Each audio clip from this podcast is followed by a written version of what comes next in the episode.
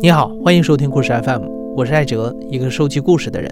在这里，我们用你的声音讲述你的故事。每周一、三、五，咱们不见不散。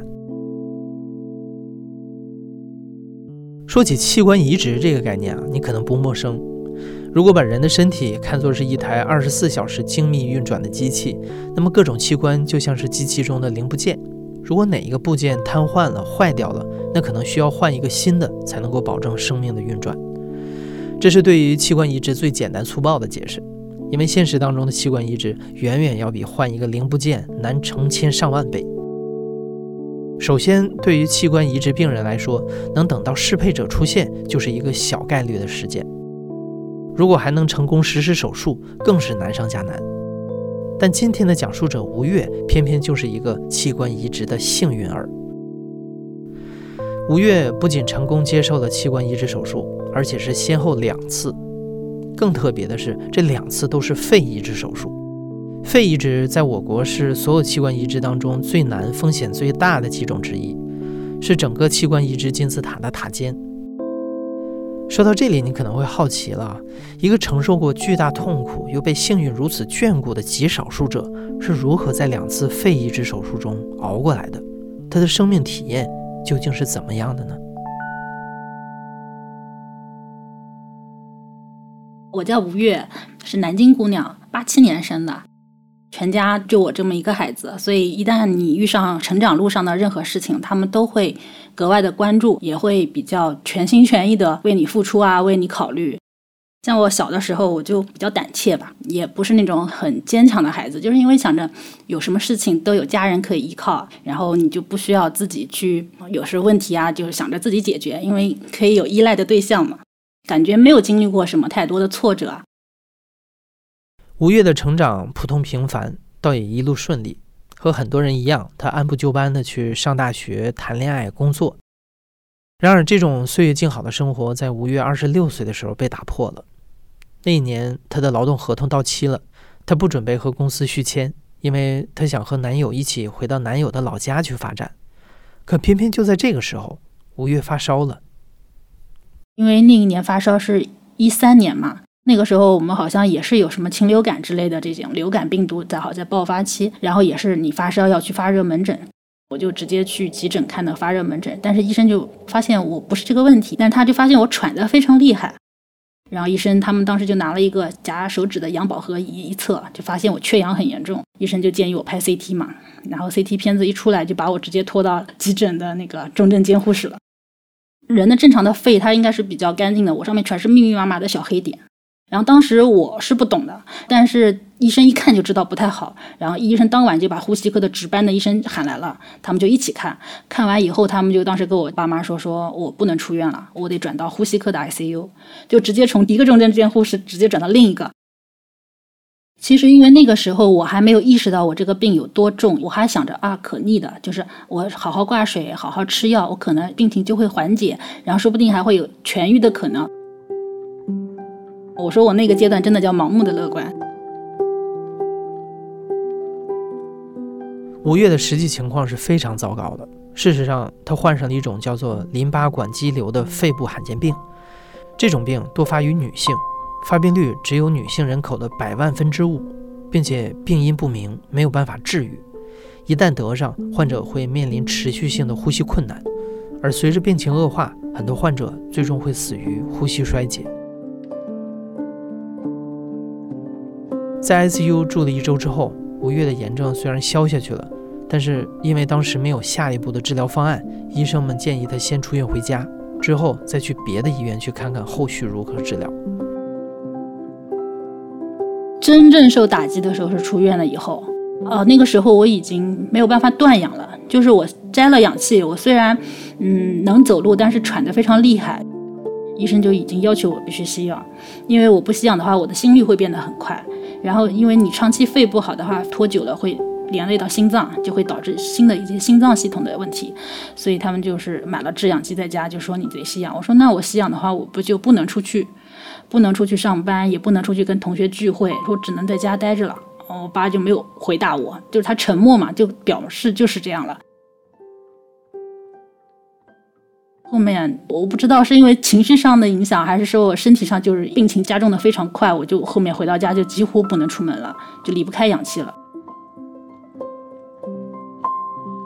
后来一开始我们家是给我备到十米还是二十米的氧气管，就是我可以拖着氧气管去上厕所。但是后来发现我这个氧气如果拖过去走过去，我供氧供不上，因为家用的制氧机最大只能达到五升嘛。所以他等我走到厕所的时候，他那个五升可能供不上我这个体能的消耗，所以我坐在马桶上我都会喘，喘得很厉害。然后我爸后来就决定，就让我在床边上厕所，就准备一个痰盂，就不让我跑那么远了。就是你就会发现你的行动距离慢慢的缩短，慢慢慢慢到最后你就只能躺在床上，你连下床都会变得呼吸很困难。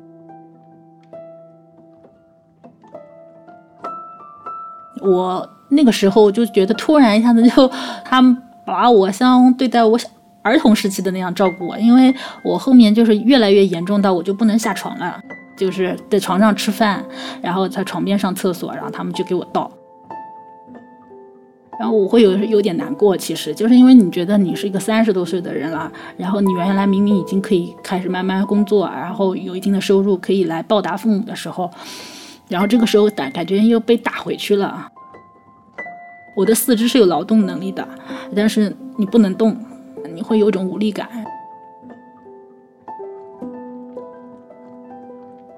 那段时间其实对于我而言，我是觉得我的心态是特别不好的一段时期，就是因为你开开慢慢意识到，哦，这个事情不是像你想象的那样了，事情其实很糟糕，而且现实中你身体你你是能感受到自己情况是一点一点变差的，你是能看到的。更何况的是什么？当你看到你身边的好朋友、小伙伴、曾经的工作伙伴，大家在为工作忙碌，或者在享受假期，或者在享受生活的时候，你会觉得被他们甩开了，你就会看到你和他们的那个前进的距离越拉越远。我当时就非常有一点愤怒，就觉得我很莫名其妙的就被人甩下来了。然后我那个时候我就主动的把这些人的朋友圈全部屏蔽掉了。我觉得父母比我们可能更难以接受，所以他们慎重考虑，他们需要多问几家医院，多看几个医生，怕误诊嘛。他们就带着我的病历和资料，就各个医院看相关的专家医生，然后看了一圈下来，基本上结论都是一样的，就是这个病很重，然后中末期了，他们也没有更好的治疗方法。我父母肯定为这个事情哭过的，但是我妈妈她是一个很要强的人，她就会觉得，她父母的悲观情绪不能在孩子面前流露，因为这样会很影响到孩子自己对待疾病的那个情绪和态度。他们就会跟我说：“你会好起来的。”可当时的医生们给吴越下的诊断是，他最多只能再活五年，而如果中间一旦再经历感冒发烧，他的寿命很可能会变得更短。但是并不是完全无路可走。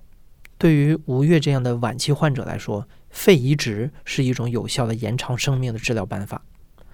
当时无锡人民医院的院长、胸外科专家陈静瑜了解到吴越的情况之后，建议他来医院做进一步的身体评估。如果符合手术条件的话，就可以来排队等待肺移植。所以当时我妈妈他们就就问陈院长嘛，也说那你做个肺移植。你能保保证我女儿活多久吗？陈院长也不能保证，没有医生可以保证你活多久。他就说，按照我们手术现在下来的平均年限看，十年是左右没有问题的。然后我爸爸妈妈就权衡一下，就说虽然手术有很大的风险，他们自己已经就是先做了一个决定，就是就去无锡做移植了。而且当时想着你要做评估，也不是马上就能做上手术的，就是要等。然后他们以为我会很愉快的就答应了，没想到我第一个反应就是反对，我很抵触这件事情。我这个人 有些时候有些想法很奇怪，就是我不太能接受在自己身上动刀子。一个是害怕吧，第二是觉得你做完手术有刀疤什么就不不漂亮了。然后第二个就是我我总觉得我换了别人的器官，我就不是一个完整的，就是人像组装过的，你懂吗？就会心理上有一些难以接受。我觉得可能是因为我当时还是懵着的，就主要还是被自己病情的这个不可逆这件事情一直在纠结于这件事情上。就做很多事情的反应都没有很思路很清楚，然后到了病区以后，我的这个想法就完全又不一样了。原来你能来等肺源这件事情就是一个很幸运的事情了，因为有很多人他们连等的机会都没有。第一轮这件事情就是要条件筛选嘛，有些人连手术条件都不符合，就是他们连最后一个能救命的一个选择都没有的时候，啊，这很残酷的。还有的时候，有些人他们身体里面自身的有些抗体特别强，他们手术出来就会排异，所以他们需要先把抗体打下来，然后在打的过程中可能就会产生新的问题，导致可能过程中人就走掉了。而且还有些人，他们可能病情就是在等的过程中一直等不到和自己匹配的肺源，等着等着人就没有了。疾病是很残忍的一件事情。我们在那个病区就看到有些病友，他们已经等了八个月，就有的都快等上一年了，就在这个医院等着。你就会发现，哦，原来不是那么想当然的，能够等到合适的器官捐献啊，就很难很难。所以我当时就是那个时候就看到他们很多人在医院里面住的很久了，就把这边像当家一样的。大家虽然都是呼吸方面的那种中末期疾病啊，都很重，但你看不到谁那种就垂头大脑的样子。我印象最深就是我们有两个病友，他们把那个十米的氧气管接起来，在这边跳长绳。因为做完手术的身体好嘛，他们可以做这些简单的运动。然后他们等待移植的就在这边给他们甩长绳，让他们跳。然后正好又碰巧遇上了一个小姑娘，她也是我这个病，她刚做完手术两个月，看看她恢复的也挺好，所以我父母就很有信心了。陈院长他当时还亲自查房，他就说：“嗯，我们特别不忍心看到这些病人就是受了病痛的折磨啊。”他说：“只要我能救，救一个是一个，我肯定要救你，一定要对自己有信心，对我们也要有信心。”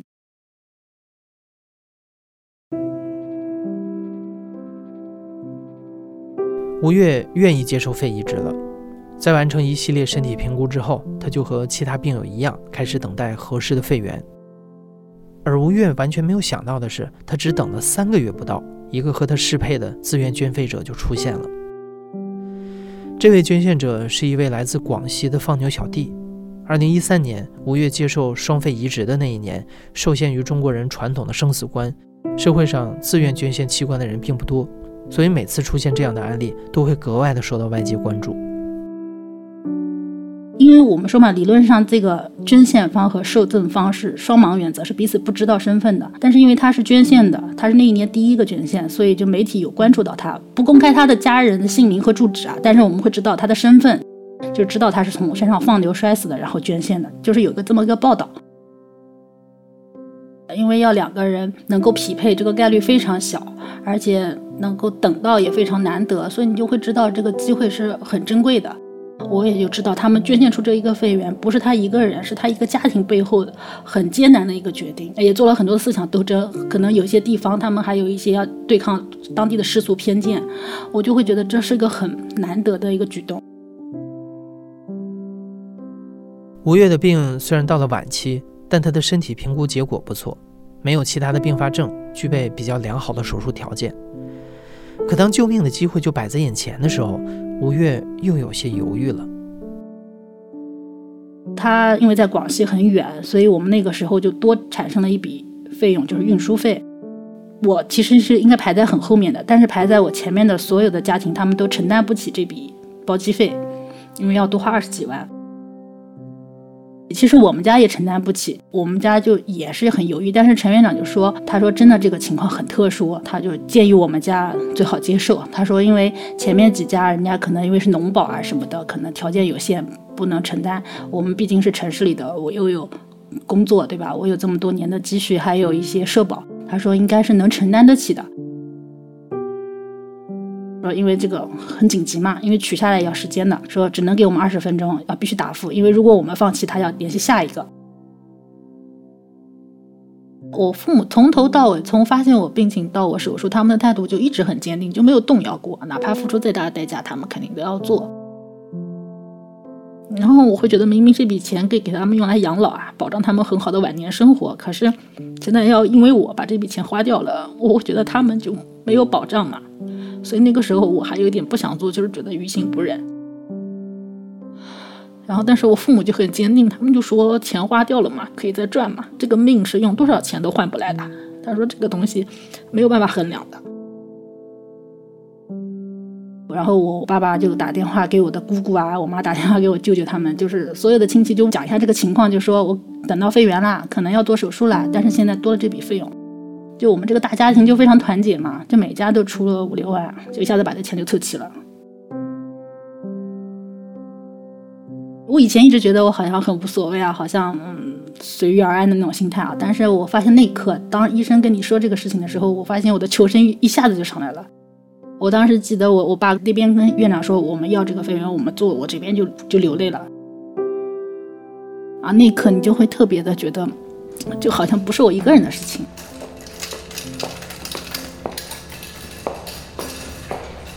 我知道我我有救了，我周到医院通知我大概他们什么时候取肺源就运过来，然后我就得到手术室去 ICU 提前做准备嘛，术前准备，然后我在 ICU 住一晚，然后前一晚我还在看动画片，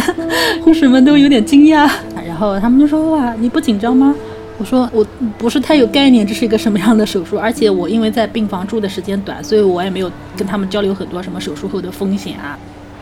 可能是主观上不太想去接触这些事情，怕影响自己，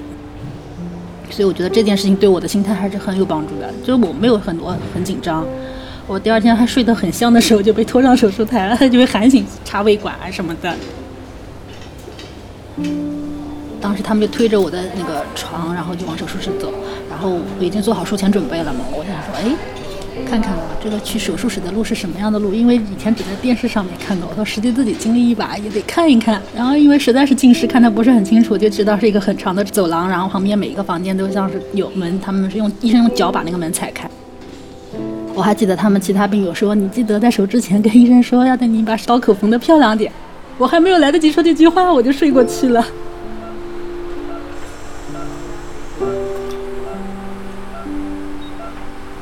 肺移植手术就像是给人体这台机器换上新的电池，而人的胸腔就像是装电池的盒子。如果电池过大，盒子就有可能会放不下。但是在吴越的手术中，放牛小弟肺的大小完美适配了他的胸腔，不需要医生再进行裁剪。手术前，吴越需要二十四小时不间断的靠制氧机供氧来维持生命。手术之后，他终于摆脱制氧机，重新掌握自由呼吸的权利。可是，在本该庆祝重生的时候，吴越交往了六年的男友，在他手术结束之后就提出了分手。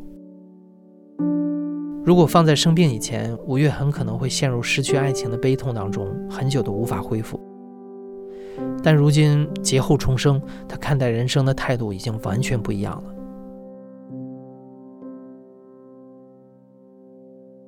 就其实我当时经历的比别人更艰难的事情，就是别人可能只是要经历一个身体上的康复，我还要经历内心上的那个修复。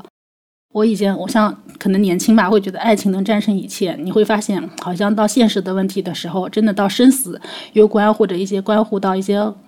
个人选择的那种价值观的差别的时候，爱情好像敌不过这些。但是后来你也会发现，好像爱情也不是你生命中的全部，它很重要，但肯定不是全部。因为我做这个手术，我活下来，太多的人付出了，然后里面有太多人的心血，有太多人的心意在里面，我觉得我是不能辜负的。尤其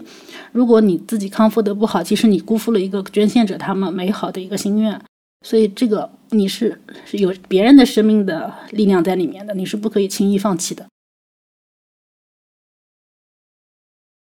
那一年的时候，我们还没有康复师的团队介入，就是靠他们护士，他们从那边学习进来的经验给我们指导。我们有一个课程表，然后每天你要练习一点，比如吐水泡泡，就一个水瓶子里面插一根吸管，让里面吐泡泡，然后吐多少，吐多长时间，然后练一练腹式呼吸，练一练基础的什么蹲马步，就下肢力量的训练，然后走路，我们他们过道有那个贴的一个小距离的标签，你在那个上面走来回走多少米。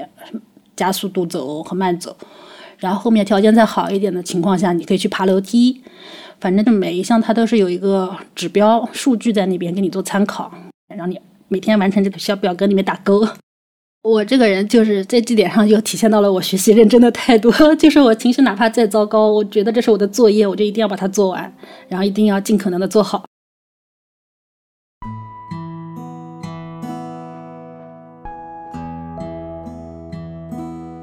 从拔下氧气管到第一次被搀扶着下床，从借助助行器走路到能够独立行走，吴越的身体在一点一点的恢复。六分钟步行测试是判断康复训练结果的重要指标。手术两个月之后，吴越第一次六分钟步行测试的结果是四百七十五米，这个数字意味着他终于可以在日常生活中自由行动了。虽然没有办法再回到从前的生活，但吴越也开始在能力范围内去做一些新的尝试。就是我说我以前很胆怯嘛，很多事情感觉嗯想，但是不敢尝试。但现在是觉得我都做完手术了，我都经历了生死了，现在对我而言活着最重要。比如你去舞蹈课，以前我可能就可能跳一次我就再也不去了，会觉得好丢脸啊，或者觉得很没面子啊。现在我不会啊，我会觉得我知道我要什么，我就是找一个锻炼自己的方式，让自己开心的方式。包括学烘焙也是啊，就是因为从小被父母照顾得很好，自己下厨的机会并不是很多，所以你动手能力也没有那么强，笨手笨脚的。以前老师可能说一下，哎，你这边做的不好，我可能啊自尊心一强就不想去了。现在也不会，就会觉得慢慢来嘛，熟能生巧嘛。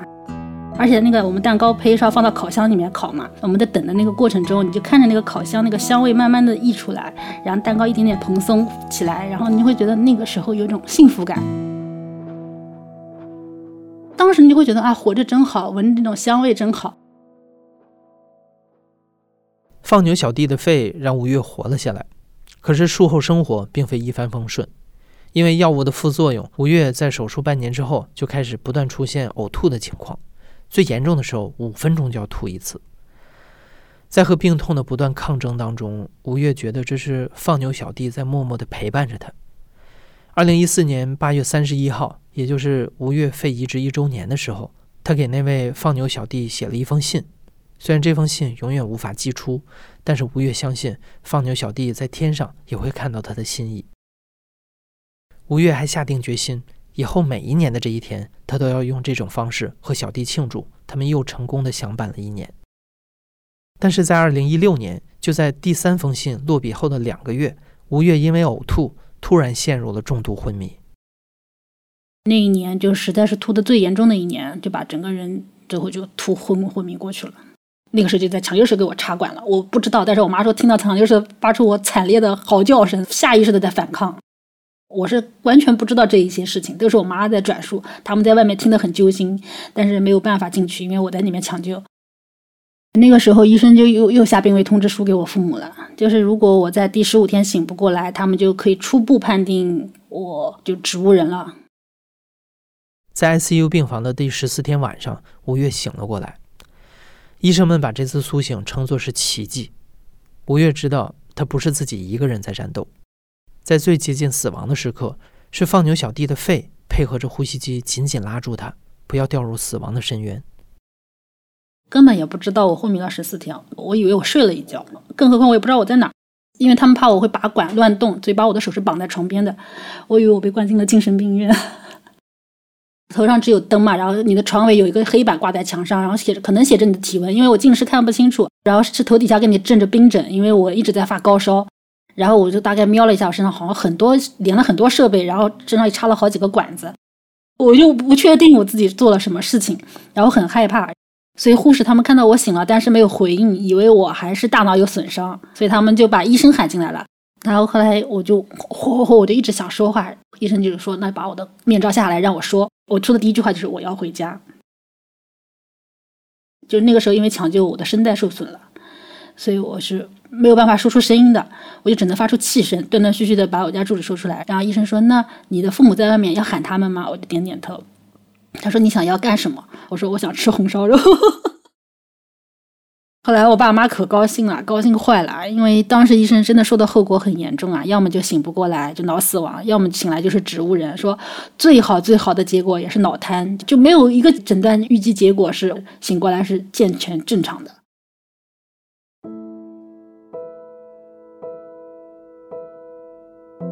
五月的历险还没有结束，醒来之后，他又遭遇了声带受损、肺部感染、吞咽功能丧失等好多新的问题，但他都一一挺了过来，而医生们也有效地控制住了他的呕吐症状。生活好像又步入了正轨，吴越可以独立地去医院进行常规的复查，可以帮家人做家务，可以继续他喜欢的读书、写作和烘焙了。他甚至还去到了放牛小弟的家乡广西。游漓江、爬梯田，大口呼吸自然的新鲜空气。当一切看起来都在朝着好的方向发展的时候，二零一七年的年底，吴越的身体开始出现移植后的排异反应。排异是器官移植病人最大的威胁。现在临床上还没有很好的办法可以控制，所以极容易威胁到患者的生命。因此，医生们不得不做出一个听起来不可思议的决定：吴越需要再一次接受肺移植手术。二零一八年是吴越最为艰难的一年，在给放牛小弟的第五封信里，他说道。可是啊，人的意志是会被生活中琐碎的细节一点一点吞噬掉的。看着自己的身体一天一天的变差，说不伤心，那是骗人的。我家在三楼，需要爬三十九级台阶，每次回家，最后九级台阶都是我的考验。我看着家门近在眼前，却只能大口喘着粗气。觉得回家的路好遥远。每当我舒缓过来，都有种劫后余生的庆幸感。这期间的担忧、惊恐与羞耻感，你都和我一起体验了。我可以选择逃离人群，却躲不过你。你就是这样默默的陪伴着，好坏全收。有很长一段时间，我看不到希望。我不知道自己要如何走下去，所有喜欢的事物突然褪了颜色，失了吸引力。每天无所事事，内心又隐隐不安，那种不能充分表达出来的痛苦，那份无法感同身受的折磨，都让我陷入了深深的孤独。常常会想，你要是能告诉我人生的答案就好了。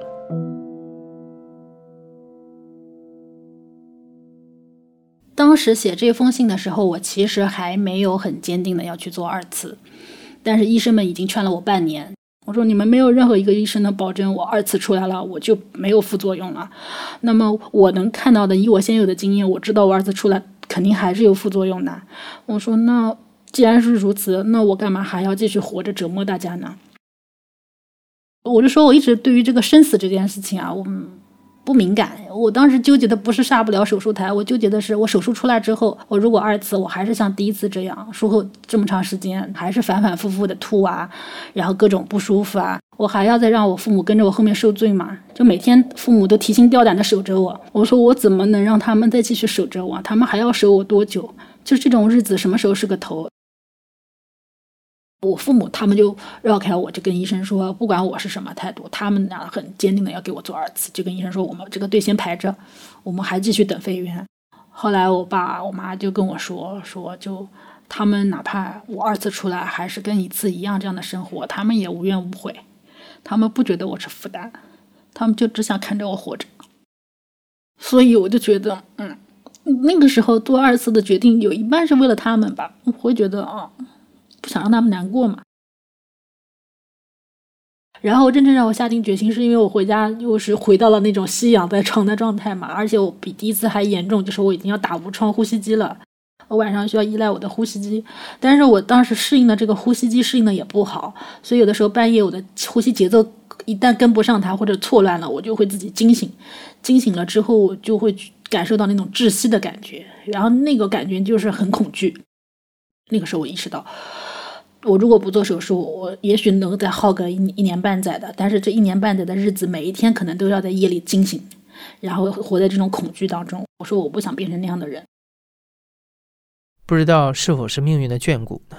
当吴越决定做二次移植之后，罕见的幸运再一次降临，他又一次等到了适配的肺源。因为这一次完全不知道捐赠者的身份，吴越就给这位捐赠者起了个名字，叫三十同学。因为吴越是二零一八年十月三十日这一天接受的第二次移植手术，和第一次手术相比，吴越在第二次手术后遭遇了更多的问题，比如术后严重的肺部感染，让他在 ICU 里住了二十多天才出来。但即使是如此罕见的器官移植手术，也要遵从一回生二回熟的定律。吴越在经历第二次移植手术的过程中更加从容淡定，在医护人员和父母的悉心照料下，他康复得很快。尽管两次手术的刀口部位大致相同，但不同的手术留下的疤痕还是有些错落参差。吴越知道放牛小弟和三十同学的心意，也就是像这样细密交织着，静静地守护着他的一呼一吸。他们现在他们的背在我的身体里，他们就得跟我一起去承担我身体上的一些不适，好与坏，他们都得跟我承担，所以更像并肩作战的战友吧。可以跟他，不管是自言自语也好啊，或者是站在试着站在他的立场去看待这个问题也好，你就是换一个视角嘛，就是那个时候你就会觉得感受到他的存在。我觉得有了一个捐赠者，会觉得自己没有像以前那么的会常常感到孤独或者别人不理解，因为你会知道至少。最起码，除了父母以外，还有这么一个坚定的力量是支持着你的。而且我会觉得，就是他们有很多遗憾嘛，因为他们也都是，其实可能有更多的人生可以去经历，但是他们因为发生了意外嘛，就失去了这个机会。他们把这份心意能够传递到一个素不相识的人身上，我觉得我是想让他们继续去感受这个世界，不管是美也好，丑也好，对吧？大家都去一起经历吧。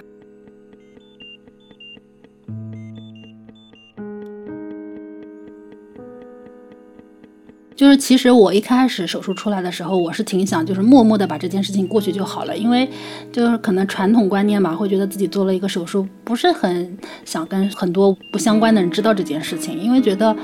毕竟算自己的隐私的一部分嘛。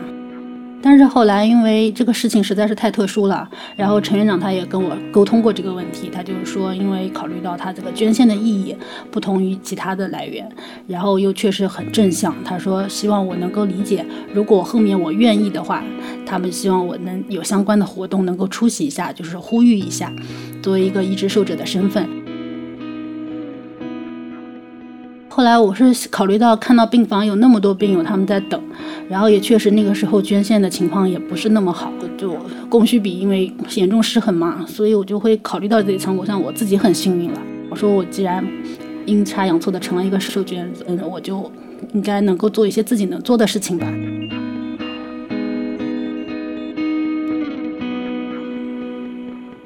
二零一七年八月三十一日，吴越作为一名器官移植受者。登记报名，成为中国人体器官捐献志愿者。这意味着，当他离开人世的时候，他的器官也会捐献给需要的人。吴越希望更多的人能关注到器官捐献以及移植病人如何回归社会等问题。他也积极参与到其他的各种公益活动中，不管是聋人、重症患儿，还是村小的孩子，他总觉得能帮一个是一个。他也希望自己能成为别人的依靠。对吴越来说，他的幸运或许无法预料，也难以复制，但善良和爱是可以传递和延续的。今年是吴越和三十同学同甘共苦的第三年。自从三十同学和放牛小弟完成了接力之后，吴越的写信对象也发生了变化。今年的十月三十号，在给三十同学的信中，吴越写道：“因为自己心里下过雨，所以总想为别人撑把伞。”我们普通平凡，却可以温暖有光。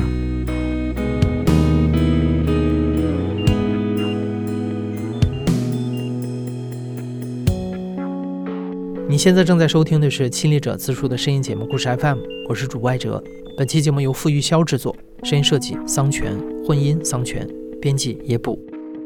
感谢你的收听，咱们下期再见。